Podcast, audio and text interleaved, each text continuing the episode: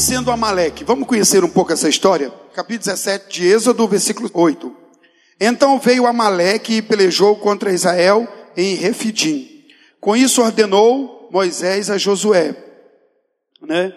Amaleque é habitante de um vale, né? Significa isso. E disse a Josué: escolhe-nos homens, diga, escolher homens.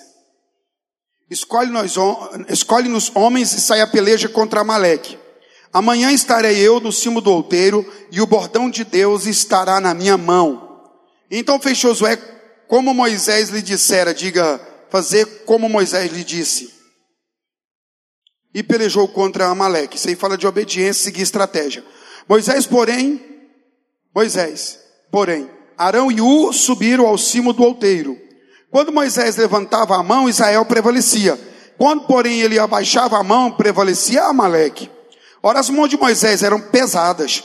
Por isso tomaram a pedra e a puseram é, por baixo dele e nela se assentou. Arão o sustentavam-lhe as mãos, um, né, as mãos, um de um lado e o outro do outro. Assim lhe ficaram as mãos firmes até o pôr do sol. E Josué desbaratou Amaleque e ao seu povo ao fio da espada. Então disse o Senhor a Moisés: Escreve isso para a memória, num livro, e repete a Josué, porque eu hei de riscar totalmente a memória de Amaleque debaixo dos céus.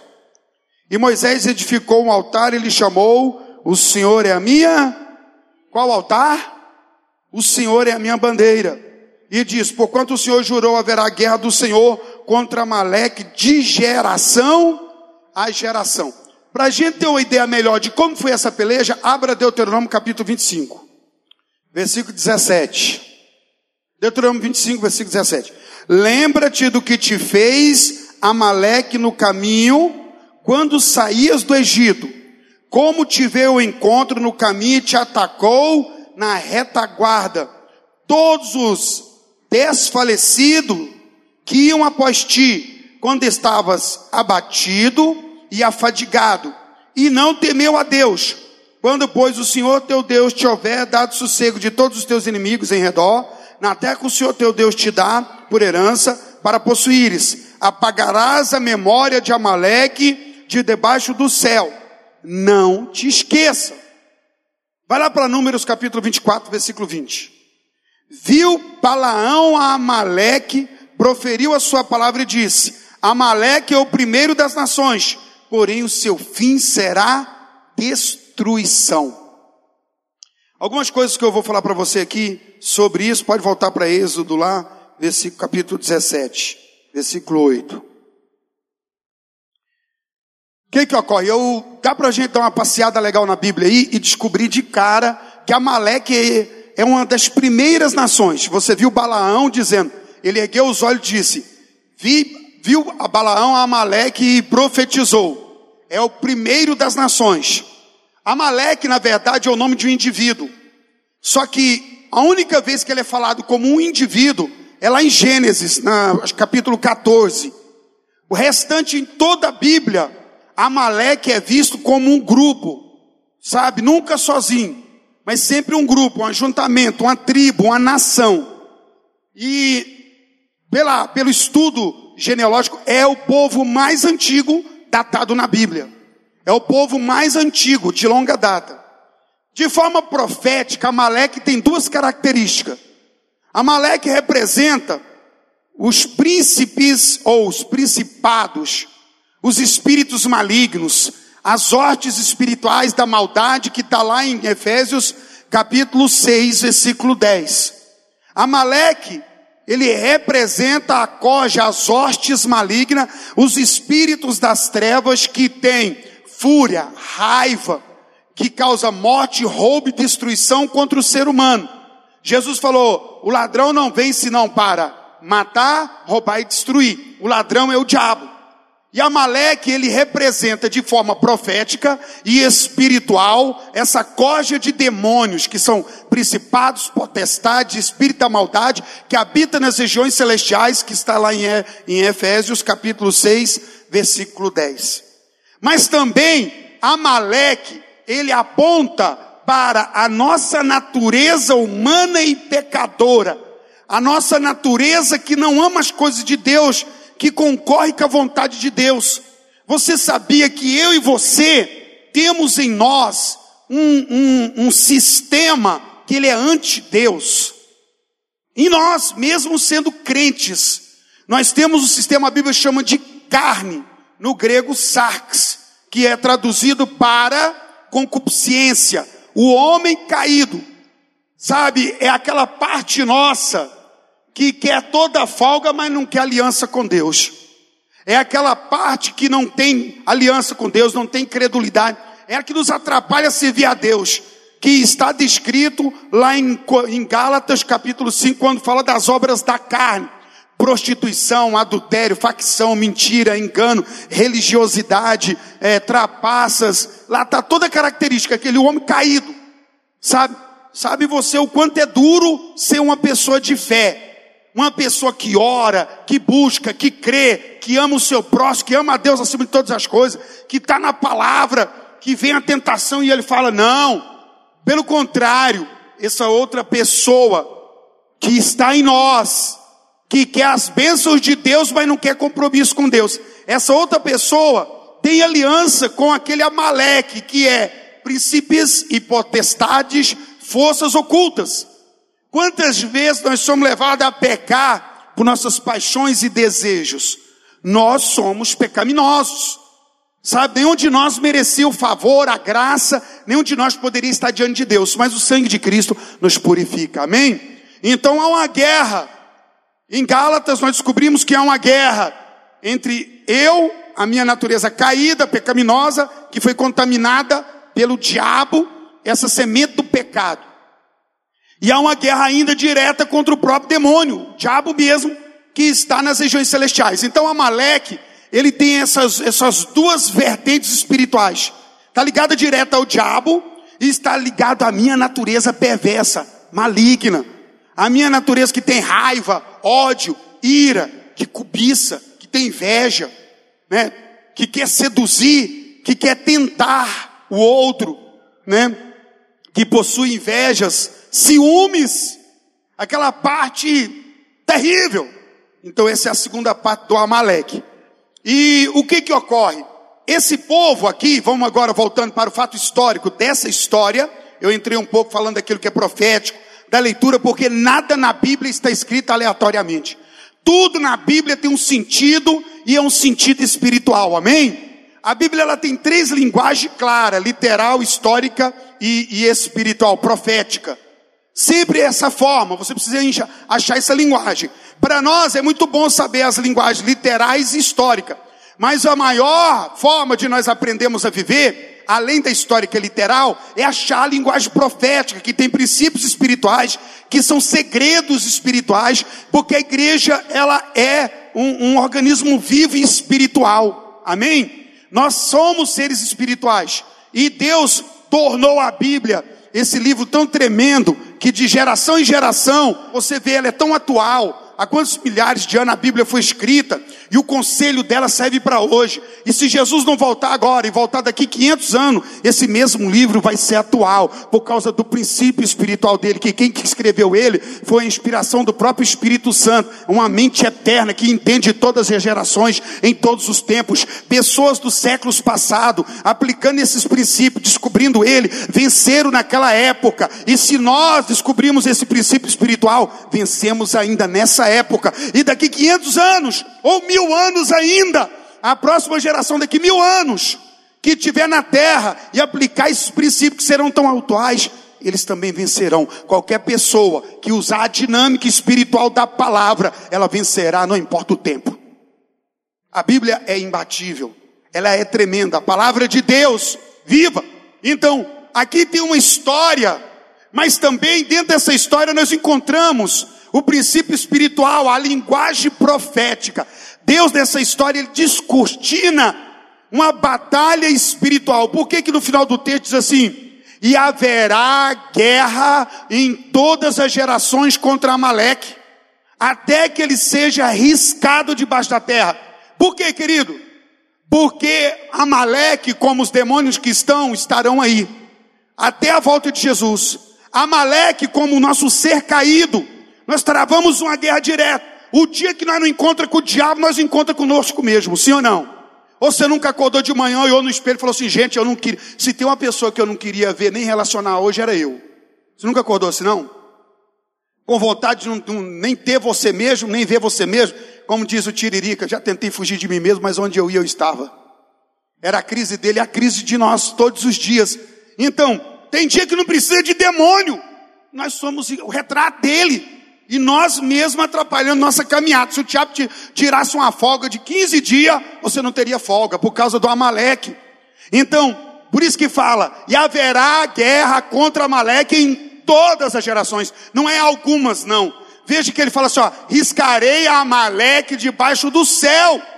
Porque Deus riscará isso aqui e Amaleque vai terminar quando o nosso Senhor Jesus Cristo voltar, vencendo principados e todas as hostes das trevas. Quando o Senhor transformar eu e você num corpo glorificado, quando os mortos ressuscitarem e quando os vivos forem transformados e nessa terra onde não haverá iniquidade nem pecado reinará o povo de Deus e Amaleque, a nossa carne, a nossa natureza caída não terá espaço. Eu te dei uma aula de catologia rapidamente aqui e de poder de transformação e glorificação. Mas aqui está o maior segredo. E haverá guerra a todas as gerações, porque as gerações é um período de tempo estabelecido para um certo grupo de povo. Ela tem início e tem fim. Então, essa geração, durante a existência dela, vai enfrentar esses dois Amaleque. O Amaleque, que são forças espirituais, e o Amaleque, que é a nossa natureza caída. Todas as gerações, de Adão até hoje, enfrenta esse Amaleque das trevas e essa questão. Agora, historicamente, como eu estou explicando para você aqui, Israel estava saindo do Egito, que representa o mundo, a escravidão, o domínio, o faraó, e Deus causou a maior libertação na vida daquele povo. Isso representa a minha vida e a sua vida depois nós saímos do mundo. Quando a gente andava no mundo, naquela vida doidona, aquelas coisas todas que havia lá no mundo, longe de Deus, longe das coisas de Deus, seguindo ídolos mudos, seguindo maldições, nós estávamos assim. O Senhor nos chamou e a gente veio para a casa de Deus. Ao vir para a casa de Deus, saímos da mão de Faraó, de Satanás, saímos da mão dos exatores, né, os demônios, saímos do domínio de Faraó, que era o mundo, o Egito, e estamos em direção à terra prometida, em direção à bênção. E é nesse momento que começa a vir então o enfrentamento com Amaleque. Amaleque é o povo mais perverso. Era o povo mais nenhum povo nem os jebuseus, nem os eveus, nenhum dos zeus que tinha ali é, na terra de Canaã era tão perverso. Eles eram tipo bárbaros, sem misericórdia, com paixão mesmo. E eles não queriam saber, eles não tinham ética na guerra. Os demônios não têm ética na guerra. Eu já vi criança, criança, bebê, pequeno. Eu ia orar e a criança, de seis, sete meses, no braço da mãe, não tem dente. E enquanto estava dormindo, eu pus a mão na cabeça da criança, e a criança manifestar um espírito maligno e tentar me morder com as gengivas. Porque era um demônio que estava naquela criança, perturbando pai e mãe. Quantas vezes eu orei por mulheres gestantes que o demônio estava ali para matar aquela criança, perturbando aquela mãe. Quantas vezes eu vi o demônio sentado dentro de pessoas de idade, então o diabo não respeita idade, não tem ética. E os amalequitas, eles eram assim. Eles não tinham esse negócio de vou na guerra. Deixa eu explicar como é a estratégia de guerra. Israel está saindo do Egito depois de, pela mão poderosa de Deus, vencer a maior e mais potente nação daquela época. É, é bem estranho, eu não sei comparar como seria. Seria um país pequenininho, frágil, né? Vencendo os Estados Unidos vencendo, não com armas comuns, mas com poder sobrenatural, havendo uma manifestação sobrenatural que opera através das situações meteorológicas, rato, água se transformando em sangue, e saraivada, e um profeta lá no meio declarando isso, vencendo. Era mais ou menos isso. Israel sai dali, escravos, não, não eram guerreiros, não sabiam lutar, tinha muita vontade de ir à frente, mas não eram treinados, eles eram apenas escravos. Agora ele sai diz, do Egito, sobre a mão poderosa de Deus, em direção à terra da promessa. E qual era a estratégia? Porque o povo não sabia lutar, mas Moisés sabia. A Bíblia diz no capítulo 7 de Atos que Moisés era o homem preparado, um homem de ciência dos egípcios, estrategista de guerra. Ele seria o próximo faraó, ele era bem preparado. Então, na ética de guerra, qual era? Nunca ataca o exército pelas costas. Nunca pega de forma covarde. Você não quer guerra, quer olho no olho. Demarca o lugar, marca o lugar e vai de frente. As estratégias vão, vão ser é, infligidas frente a frente. É no campo de batalha. Você retira os civis, os frágeis, os doentes da batalha. Nunca ataque esse povo. Uma guerra que não é crime, que hoje é chamado crimes de guerra. O que significa crimes de guerra? É que até na guerra existe a ética para aplicá-la. E quando se passa do limite, depois é penalizado pelo crime de guerra, que é o abuso, é a, a perversidade e todas essas coisas que são praticadas em tempos de guerra. Mas se um exército quer ter respeito, se um exército que carrega uma bandeira e quer ter respeito, ser conhecido como exército, ele precisa cumprir as táticas de guerra e o respeito na guerra. E acontece que Amaleque não respeita nada disso. Então, Moisés, sabendo da ética de guerra, o que, que ele faz? Nós vamos para a terra prometida.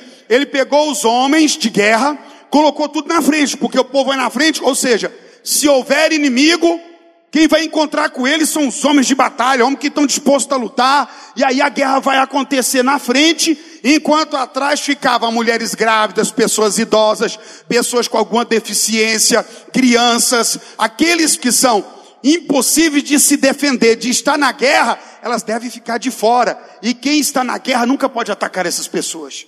Vocês entendem o que eu estou falando? Fica atrás. Então Moisés colocou o exército, os homens fortes, jovens, homens, eles iam na frente como exército, vão abrindo. Se vinha confusão, nós segura aqui, ninguém atinge os fadigados, os cansados, os exaustos, os frustrados, os doentes, os velhos, as crianças. Nada disso será atacado. Nós enfrentar a guerra aqui. E quando Israel está caminhando nessa situação, esperando o inimigo à frente, irmãos, imagina 3 a 6 milhões de pessoas. Imagina uma grande Goiânia. Uma grande Goiânia com mais de 2, 2 milhões de pessoas em direção a algum lugar. Que tamanho dava essa fila? Que distância? Quantos quilômetros? Um povo marchando em direção a um local quilômetros eram estabelecidos do começo dessa marcha até o fim, sendo que no fim ficava os frágeis, doentes e os alquebrados, aqueles que não podiam ir na batalha. De repente eles estão lá na frente, quando escutam um balbúrdio, até que alguém consegue ver. Amaleque sem, sem misericórdia, compaixão, sem piedade, sem ética nenhuma. Um povo canseira, bravo, perverso estava atacando quem estava lá atrás. Aqui no capítulo 25 de Deuteronômio, Deus fala assim: lembra-te de Amaleque, quando tu saías do Egito em direção à terra, ele te atacou na retaguarda, pegando os afligidos, pegando os cansados, pegando os feridos, as mulheres grávidas. Olha o que é loucura que Amaleque é capaz de fazer entrou e pegou todo mundo que não tinha proteção, pegou aqueles que estavam quebrados, os fracos, os doentes, e vinha matando tudo. Olha, Gonzaga, a loucura que era. Até que, como é quando ele atacou, os gritos soaram. E então Josué tem que sair da frente ao comando de Moisés, corre e acode, porque Amaleque está atacando os mais fracos, os afligidos, aqueles que não têm como lutar, aqueles que não entram na guerra eles estão sendo atacados, corre e alcança ele. E a Bíblia diz que então Josué vai e desce, e ele fala: Eu estarei no cimo do monte. Aí agora começa a minha estratégia, a sua, e eu acho que a igreja ainda está vazia porque ninguém conseguiu entender, nenhum, ninguém. Mano, porque se eu sou pastor de rede, discipulador, líder de alguma coisa, pai na minha casa ou filho, e eu quero milagre, eu estaria aqui junto, toda a igreja determinada, por quê? Porque nós estamos buscando o um milagre que só Deus pode dar. Estamos enfrentando um inimigo que ele é perverso, covarde e tem assolado célula, família, tem assolado vida pessoal, financeira, tem dizimado, tem destruído pessoas. E a perspectiva da batalha é outra. E ele falou: Eu estarei no cimo do monte clamando.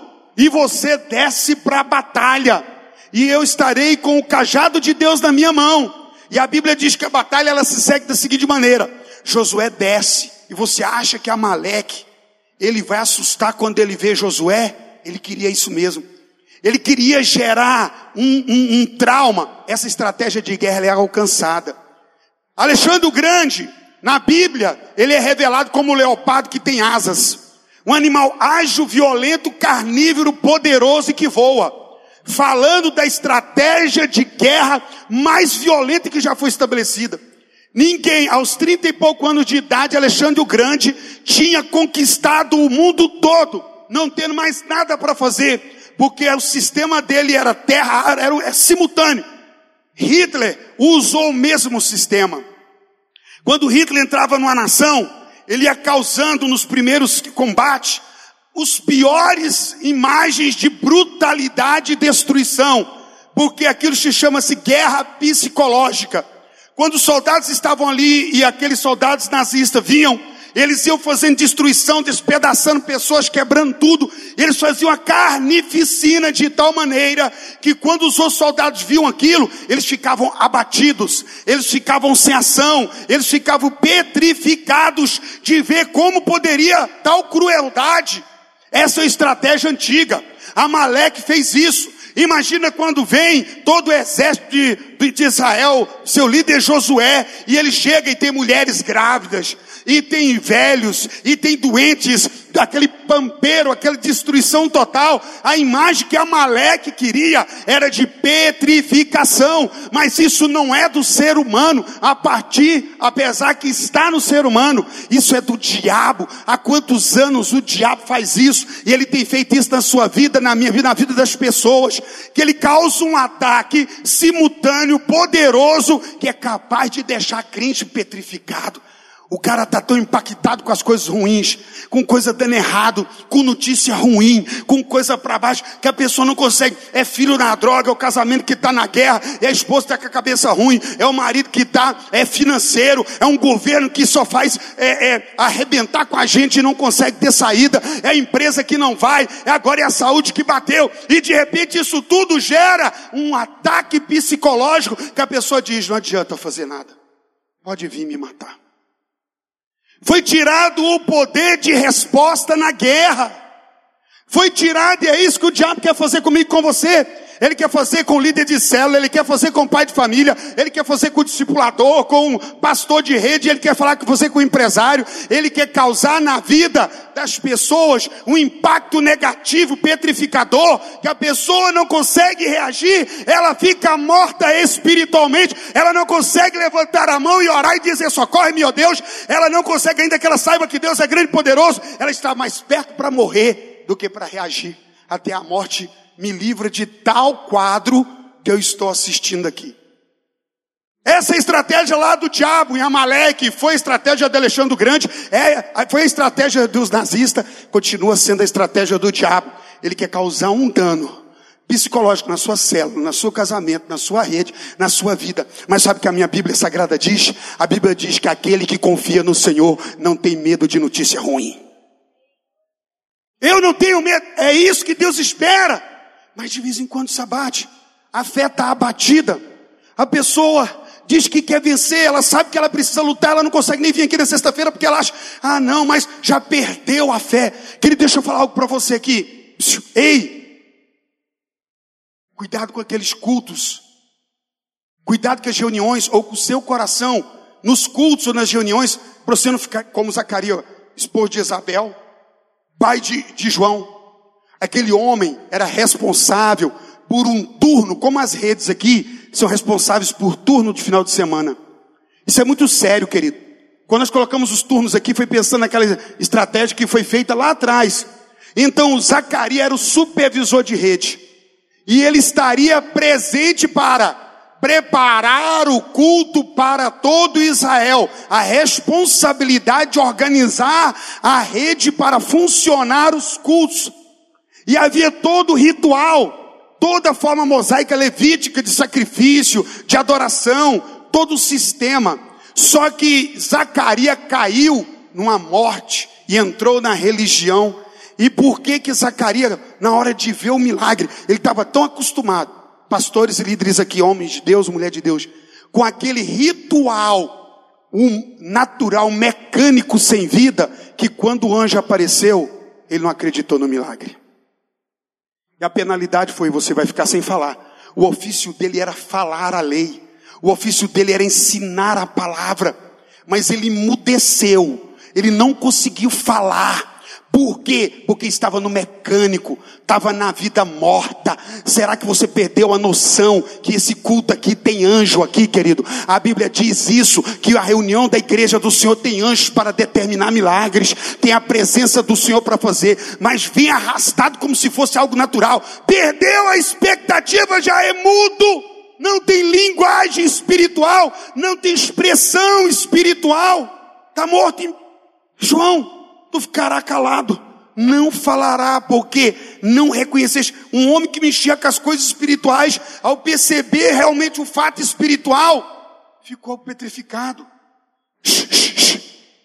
Você acha que Deus tem milagre para todo mundo, menos para você? Apesar de você vir para cá, saber dos cultos, saber de tudo, sua mente está num sistema de crença limitadora você não consegue quebrar o que é novo. Se lançar em Deus pela fé de verdade, sabe, que vem lá de dentro, que te faz caminhar independente das coisas que estão tá à sua volta e acredita que há uma escada estabelecida no centro, o céu e a terra, e os anjos do Senhor estão subindo e descendo para condicionar, para estabelecer milagre. Ali está Amaleque, que essa perversidade, e os demônios na mesma situação, causando estrago, guerra, e eles vêm. E aí ele pega a pessoa que está doente, abatida, e ele vai assolando, e ele pega os mais fracos e pega a esposa que está fraca abatida, ou o marido está fraco abatido, ou a gestante, e ele pega, ele vai pegando as pessoas nas suas fragilidades. Agora a coisa mais tremenda, sabe como é que você enfrenta essa batalha? Moisés fez o seguinte: ele fez um altar e declarava: O Senhor é a minha bandeira. É isso que nós fazemos cada sexta-feira aqui, estabelecendo um altar. Você é que faz esse altar, e na hora que você levanta ele através da sua adoração, seu dízimo, sua oferta, sua postura diante de Deus, e você está declarando ao Senhor Senhor cada sexta-feira. A sexta-feira para nós é o momento que nós entregamos um altar, seguimos mais uma semana, na outra estabelecemos o próximo altar, até que o Senhor coloque os nossos inimigos por estrado dos nossos pés. Agora qual é a porta? Levanta as mãos e ora.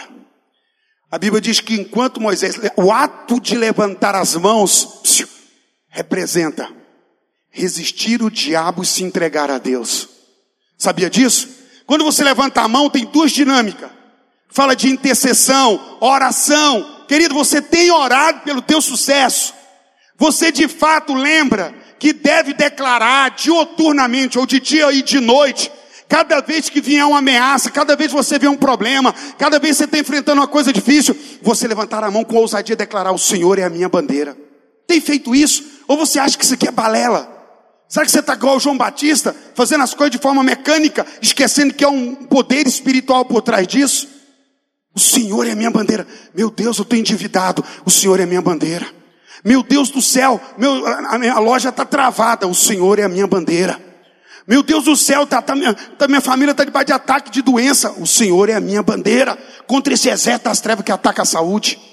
Meu Deus do céu, vocês estão entendendo o que eu estou falando, gente? Será que está todo mundo assim ligado nessa atitude? Toda sexta-feira estabelecemos um, um altar, e aí nós começamos, porque levantamos um altar e caminhamos no Senhor. Durante toda a semana, o Senhor é a minha, minha bandeira, o Senhor é. Agora, coisa, como é que enfrenta isso? Com oração. Só que antes da oração, Moisés diz para Josué assim: ó, Josué, desce, escolhe homens. Escolhe quem? E aqui não tem nada a ver com essa questão de sexo de definição sexual. Mas homem na Bíblia está falando de postura de guerra. Está falando de alguém que quer resultado. Qual foi o medo de Faraó quando via Israel crescer e ele queria diminuir o poder de crescimento e conquista do Egito? Lá no capítulo 2 de Êxodo, a estratégia foi: mata os meninos e deixa as meninas.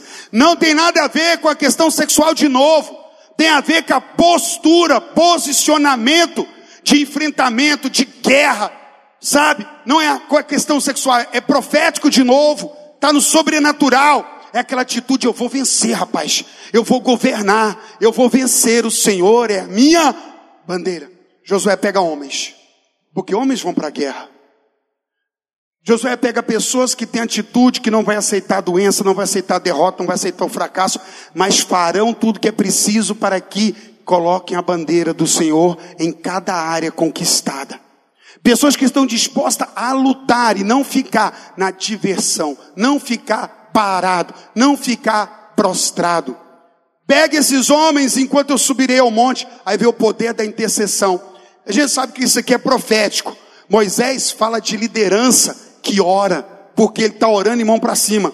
Ur e Arão significa você não pode ficar sozinho, tem que ter alguém que ora com você, por isso nós estamos aqui. A pedra em que Moisés se assenta representa Cristo. A Bíblia diz que Cristo é a própria pedra. Amém? Ou seja, pelejamos apoiado um com o outro, dois ou três, a oração será ouvida. Amém? O que dois ou três concordam aqui é concordado. Nós somos quantos aqui? Por isso você tem sexta-feira aqui, sentado na pedra que é Cristo, ou seja, no fundamento eu estou aqui. A Bíblia diz que tudo que Deus fez para nós, nós nos garantiu toda promessa. Em Cristo nós temos o sim para toda promessa. Sim para a cura da enfermidade. Sim, para a libertação da miséria. Sim, para a vitória no casamento. Sim, é o Senhor que é Ele, a nossa pedra. Nós nos assentamos sobre Cristo, que é a conquista de toda a promessa. E a Bíblia diz que havia momento em que as mãos de Moisés eram pesadas, porque ficava orando e os braços iam ficando, sabe? E um apoiava o outro. Então, Uri e Marão sustentar o braço de Moisés, porque quando a mão de Moisés abaixava, Josué perdia a batalha lá embaixo. Olha aqui para mim. Toda vez que você cansa de buscar, toda vez que você desiste de buscar, é por causa do peso, não é nem porque falta de vontade, é porque está pesado. E aí você começa a ver que o inimigo volta a invadir de novo. Era isso que acontecia de fato historicamente, mas é de fato espiritualmente. Quando você deixa de lutar, de pelejar, o inimigo começa a voltar. Os amalequitas não desistem, são covardes, são perversos, e enquanto você tiver mal, mais mal ele vai querer que você fica. Se você não falar assim, ó, vou sair disso aqui, eu vou voltar a orar, eu vou estar lá sexta-feira, moço, para chegar sexta-feira aqui, o cara chega, parece que ele enfrentou uma gangue. Enfrentou mesmo. Meu Deus, para chegar aqui hoje, Deus, que vontade de ir para o shopping, para casa, vontade de assistir o jogo do Vila perdendo de 3 a 0. Mas não estou com vontade de ir sexta-feira. Aí é ruim. Mas é isso que eu estou dizendo para você, esse é o sentimento, essa é a perspectiva, e a hora que você vem, não pelo que sente, mas por causa da promessa. E é a hora que os líderes de célula, que é o Arão e o Ur, ligam e falam, irmão, você falou para mim que estava na luta, lá na célula, é sexta-feira vem lutar aqui e declarar que o Senhor é a nossa bandeira. Você vai contar na igreja, contar na minha cela a sua vitória. Você entende o que eu estou falando? Você está achando que os amalequitas é brincadeira? Você já leu? Segundo Samuel também fala isso em Crônicas. Teve um momento que Davi saiu para pelejar, resolver a vida. E deixou a esposa, os filhos em casa. Ele e a equipe dele saiu para pelejar. Quando Davi voltou de longe, a cidade dele estava pegando fogo, chamada Ziklag. Quando Davi voltou para a casa dele, o que tinha? Destruição. Os amalequitas haviam dado de sobre a toda a herança de Davi. Levou as duas esposas, os filhos, levou as esposas dos obreiros de Davi, dos guerreiros, levou todos os bens, levou tudo que havia. E Davi, quando viu aquilo, olhou, sabia que Amaleque ia, sabia, matou todo mundo, porque Amaleque não tem misericórdia. Vou falar uma coisa para você: está vindo o diabo atacar sua família, atacar a sua casa, eles não têm misericórdia. E se você não bater o pé e enfrentar, eles cortam a cabeça. Se você falar, vou ficar quietinho, que a guerra diminui, ele coloca jugo, no mínimo ele coloca jugo, mas ele sempre corta a cabeça. Ele vai querer afundar. O diabo não brinca. São os espíritos que não têm compaixão, misericórdia e piedade. Dá uma olhada para pessoas que servem a demônios a vida inteira entregando tudo e vê como essas pessoas morrem.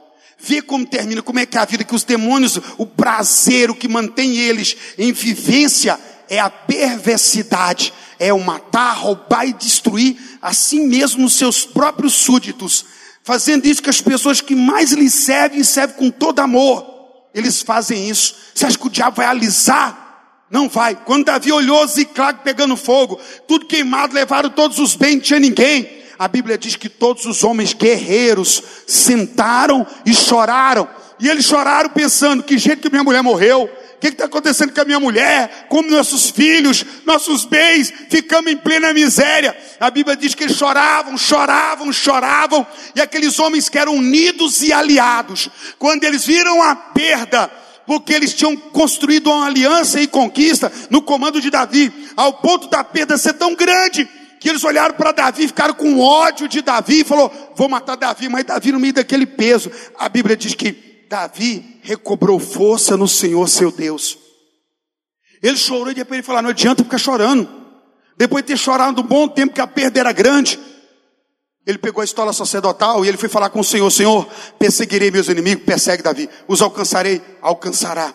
Davi chama o exército e vai atrás para dominar porque para vencer e consegue matar, vencer aqueles amalequitas, trazendo a sua família de volta. A Bíblia diz também em crônicas que no tempo do rei Ezequias havia um monte de amalequitas invadir a cidade para destruir com tudo e eles moravam numa região. A Bíblia diz que Simeão com 500 homens enfrentaram aquele povo violento, terrível.